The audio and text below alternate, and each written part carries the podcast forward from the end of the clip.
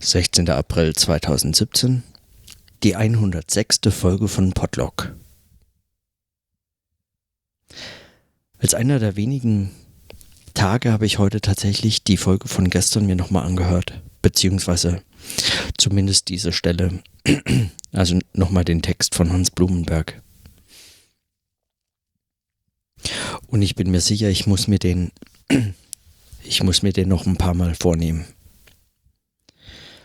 In diesem Text stecken so viele kleine, ganz kleine, feine Verweise und Hinweise und Differenzierungen, die einem beim ersten Lesen möglicherweise so ein bisschen ähm, wie sagt er, dieses für jenes hingehen zu lassen, die einem einfach sozusagen für jenes hingehen, die man gelten lässt, weil man sie als etwas anderes versteht oder weil man sie so versteht, aber nicht versteht, wie man sie auch verstehen könnte. Und ganz konkret, meine ich, geht es in dem Text, gerade im ersten Teil, bevor er auf sein Beispiel eingeht. Eine Stelle, bei der ich gestern, bei der ich gestern kurz schmunzeln musste. Also dieses Beispiel weil ich ja gerade mit, dem, mit der Kritik des Beispiels zu diesem Text über diesen Text zur Anekdote und dann zu diesem Text zur Nachdenklichkeit gekommen bin. Und er bringt ein Beispiel und er bringt es als ein Beispiel in einer Form, die das eigentlich aufgreift, diese Kritik am Beispiel, die ich, ähm, die ich diskutiert hatte. Die Kritik des Beispiels von Adorno in dem Fall. Und also ich, ich werde heute auch nicht alle Gedanken rausgreifen müssen, aber es äh, greif, rausgreifen können, aber ich werde auf jeden Fall, zumindest möchte ich die zwei Dinge notieren, die mir heute beim zweiten Hören unter ganz vielen, die mir aufgefallen sind, jetzt besonders wichtig sind. Ich werde es nochmal hören, dann werden mir andere Dinge. Ich muss das auch nochmal mit dem, mit dem Stift in der Hand hören. Da sind so viele Formulierungen drin. Zum Beispiel Formulierungen, die so ganz feine Anspielungen an, an Husserls Überlegungen zum Beispiel darstellen. Dies, dies lohnt, nochmal kurz drüber nachzudenken, in welchem Verhältnis er eigentlich zum Beispiel Lebenswelt und Denken in dem Text setzt, in welches Verhältnis er das setzt miteinander. Aber heute sind mir zwei Überlegungen wichtig. Die erste ist, er spricht hier davon, Nachdenklichkeit gilt als unziemlich müßiger Zeitverbrauch. Denken über äh, Denken und Denken überdenken mag eine Fachkompetenz verleihen. Nachdenklichkeit wird von keiner Profession oder Disziplin als ihr Teil beansprucht. Er geht dann weiter unten nochmal ein auf auf die methodische Disziplinierung, die die Philosophie vorantreibt, nämlich über das Denken. Und diese Differenz, die er aufmacht zwischen methodischer Disziplinierung und Nachdenklichkeit, die scheint mir, also die finde ich wahnsinnig spannend. Weil die Frage ist nämlich die, unter anderem, wenn man dann bedenkt, dass es im Kontext seiner, seiner Arbeit mit Anekdoten und dem Phänomen des Unbegrifflichen verstanden und gelesen werden kann, dieser Text, diese Dankesrede, dann fragt man sich, inwiefern es sozusagen dieses vermeintlich Unmethodische der Nachdenklichkeit nicht als Methode wieder bewahrt und erneuert wird. So was er nämlich fordert. Von der Philosophie fordert er ja in diesem Text, dass sie sich etwas von ihrer lebensweltlichen Grundlage der Nachdenklichkeit im Denken bewahrt und vielleicht sogar erneuert. Und ich frage mich, inwiefern diese Nachdenklichkeit nicht eigentlich eine Position zur Methode ist oder eine, als eine Methode beschrieben werden muss. Das hat mich erinnert an das Buch ähm, von Tatjana Schönwälder äh, Kunze, wie heißt sie? Also vielleicht auch einfach nur Tatjana Schönwälder. Zur Einführung in philosophische Methoden. Ich habe das Buch selber nicht gelesen, aber ich habe eine Rezension darüber gelesen, die ich für Soziopolis betreue.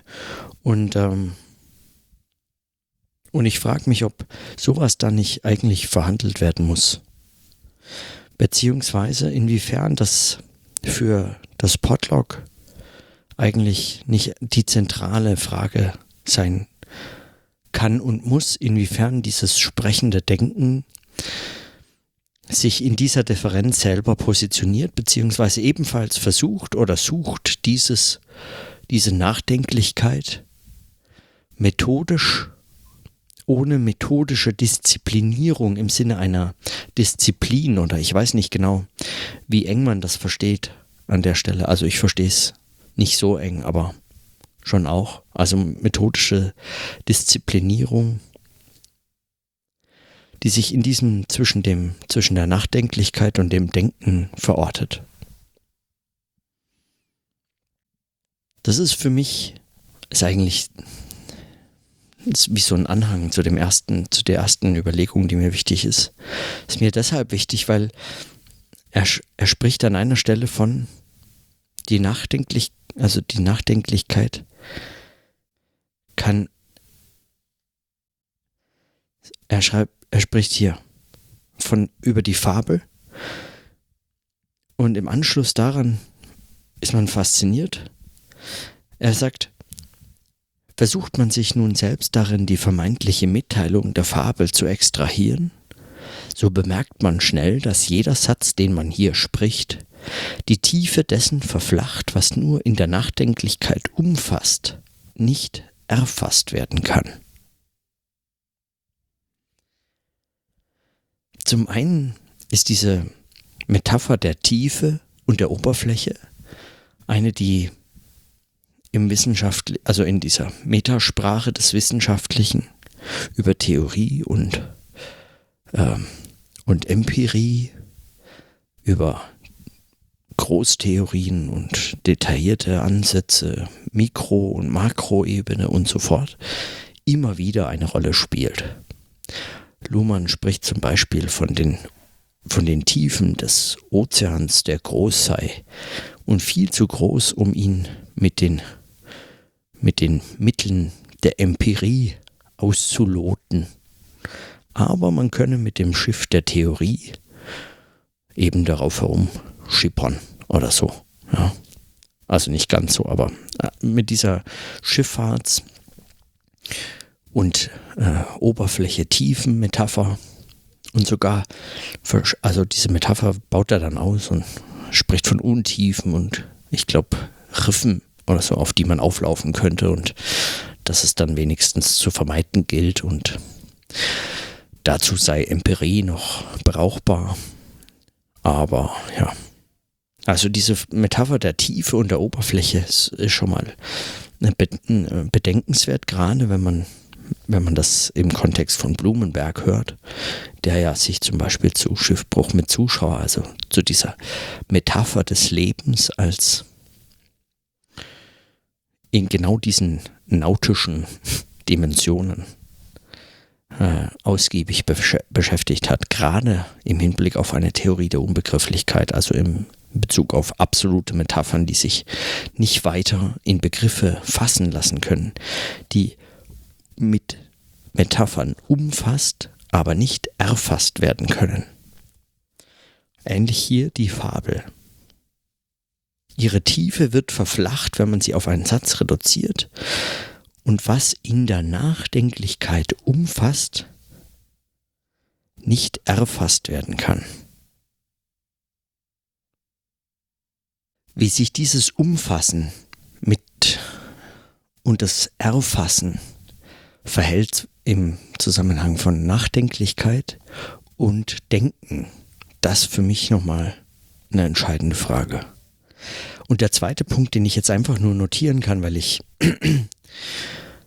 ja, weil ich heute dazu nicht mehr sagen kann, als dass es mich wahnsinnig fasziniert, ist der, ist die Überlegung, die Blumenberg dann anschließt an die Überlegung zu Nachdenklichkeit als von keiner Profession oder Disziplin beansprucht, dann spricht er davon, der Exkurs beansprucht Freiheitsgrade, die man sich im Diskurs der Denkvermögen nicht leisten kann. Unterscheidet also Exkurs und Diskurs. Und dann kommt der entscheidende Satz für, was mich im Podlog hier noch interessieren wird. Dialogstrategien überlassen keinen seiner Nachdenklichkeit. In ihr nämlich wäre erlaubt, dieses für jenes hingehen zu lassen, die Stränge der Kontrolle zu lockern und dafür der Größe der Fragen kein Maß anzulegen. Und das ist der entscheidende Punkt, würde ich sagen. Also ich habe mich heute nochmal im Nachhören, genau an der Stelle habe ich mich gefragt, ob das nicht der entscheidende Unterschied ist, unter anderem von Selbstgesprächen, wie man sie im, wie ich sie zum Beispiel im Podlog führe und diese Art von Denken beschreibt, die mir dabei wichtig ist, beziehungsweise das, was, was mich dabei interessiert. Es geht um eine, sozusagen eine eine im Denken bewahrte Nachdenklichkeit, die der Größe der Fragen kein Maß anlegt. Die Strenge der Kontrolle zu lockern und damit eigentlich aber nicht die Strenge aufzugeben, aber sie aus den Dialogstrategien zu befreien. Dialogstrategien überlassen keinen seiner Nachdenklichkeit. Im Dialog mit anderen Menschen hat man keine Zeit zu zögern. Man hat keine Zeit für Nachdenklichkeit. Die Dialogstrategien, die, der Dialogzwang, Zwänge im Gespräch, die man sich unter anderem in der qualitativen Sozialforschung, in narrativen Interviews zum Beispiel zunutze macht. Genau diese, äh, diese Zwänge des, der Gesprächsführung, der Dialogsituation verhindern Nachdenklichkeit. Im Selbstgespräch lässt sich allerdings diese Praktik, Praxis vermutlich sogar kultivieren. Und darum ging es mir. Und das habe ich nochmal in dieser Eindeutigkeit hier. Äh, also ich finde, es bringt es unglaublich gut auf den Punkt. Es beantwortet noch nicht, wie das funktionieren soll. Es, es gibt eigentlich noch nichts an die Hand, aber aber es, es gibt Hinweise zumindest. Der Exkurs beansprucht Freiheitsgrade, die man sich im Diskurs der Denkvermögen nicht leisten kann. Der Diskurs der Denkvermögen ist unterschieden vom Exkurs des Denkens in der Nachdenklichkeit. Der Exkurs umfasst, der Diskurs erfasst. Der Exkurs verflacht die Tiefe nicht, vermag aber auch an kein Ziel zu kommen, zumindest nicht in diesem einfachen Sinne. Wie sich das verbinden lässt, also um diese Frage dreht sich, glaube ich, meines Erachtens ziemlich viel auch, was mich hier im Podlog beschäftigt. So. Ich könnte noch so viele Punkte rausgreifen. Aber ich glaube, für heute belasse ich es einfach mal dabei, auch wenn es nur ganz kurze Notizen sind, aber die sind mir wichtig. Wichtiger, wichtiger ist mir, dass ich da möglicherweise kleinschrittiger vorgehe und nur einzelne Sätze diskutiere oder bespreche, mir notiere und möglicherweise nochmal anhöre und diesen Text nochmal anhöre und dann auch, morgen habe ich auch Zeit, morgen habe ich sowieso viel Zeit. Ähm, dann nochmal mit dem Stift in der Hand. Vielleicht nochmal ganz anderes höre. Mir auch ein paar Notizen machen kann und so. Auf jeden Fall bin ich unglaublich dankbar für diesen Text. Also den entdeckt zu haben, ist für mich ein großer Gewinn. Diese, also und gut, das mag trivial sein, ja. Oder es mag schon hundert Leute total begeistert haben und hunderte haben sich diesen Text schon mal vorgenommen und darüber nachgedacht. Aber man liest wenige Texte, die sich darauf beziehen in einer Form, bei denen ich den Eindruck habe, dass da nochmal weitergedacht wird, dass da nochmal was passiert mit. Also ich, ich habe zumindest wenige gefunden und ähm, wer interessiert an solchen Funden. Mal sehen, vielleicht begegnet mir jetzt noch was, jetzt wo ich den Text ganz anders kenne oder wo ich ihn überhaupt erst kenne, dann ist es häufig so, dass man ja dann erst überhaupt Dinge entdeckt, die vorher schon vor seinen Augen standen und erst jetzt entdeckt werden können, weil man weiß, wonach man sucht. In diesem Sinne suche ich dann weiter morgen. Dann bis morgen.